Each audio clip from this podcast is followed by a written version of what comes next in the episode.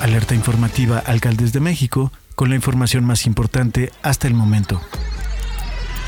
La adquisición de viviendas se mantiene prácticamente estancada en México. Datos de la encuesta nacional de ingreso y gasto exhiben que el 69.6% de las viviendas en el país son propiedad de quien las habita. Según la Organización para la Cooperación y el Desarrollo Económicos, en el periodo del 2018 al 2022, el precio de la vivienda en el país aumentó 35% en términos nominales, más de tres veces el avance que han tenido los costos de renta. La Ciudad de México es la segunda entidad donde menos viviendas son propiedad de sus habitantes con el 59.7%, solo después de Jalisco con el 58.4%. No obstante, en la capital, la proporción de casas propias tuvo el mayor avance, 7.2 puntos porcentuales en cuatro años. La organización no reporta el precio nominal de la vivienda entre el ingreso per cápita del país, lo cual puede considerarse como una medida de asequibilidad. No obstante, la relación precio-alquiler ha avanzado 21.9% en ese periodo.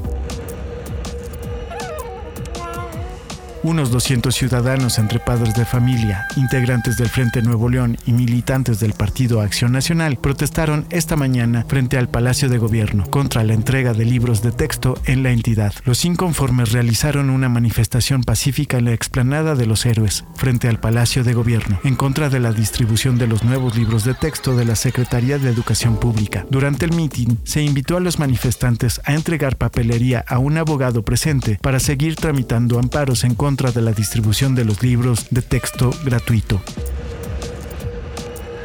El alcalde de Monterrey, el emesista Luis Donaldo Colosio Riojas, manifestó que ningún tercero decidirá a los candidatos de Movimiento Ciudadano desde fuera. Sobre este tema, el gobernador Samuel García Sepúlveda declinó fijar una postura. Lo anterior, luego de que Xochitl Galvez Ruiz, aspirante a la candidatura presidencial del opositor Frente Amplio por México, especuló que el presidente Andrés Manuel López Obrador quiere imponer como candidato de Movimiento Ciudadano a la presidencia al gobernador Samuel García Sepúlveda el alcalde regiomontano, al ser cuestionado sobre el espaldarazo que dio el presidente López Obrador a García Sepúlveda el viernes pasado tras minimizar la ola de violencia en la entidad, pidió al Ejecutivo Federal respetar los asuntos del Estado y de su partido.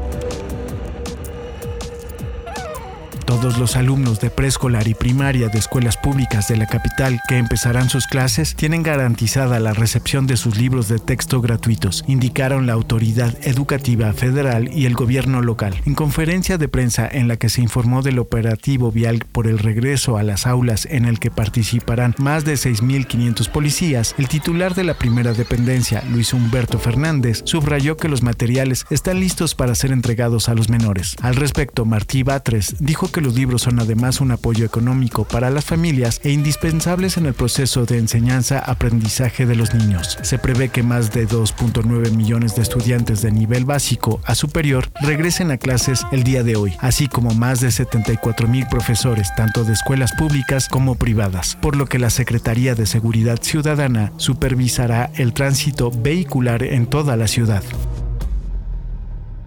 Esto es todo por el momento, seguiremos informando.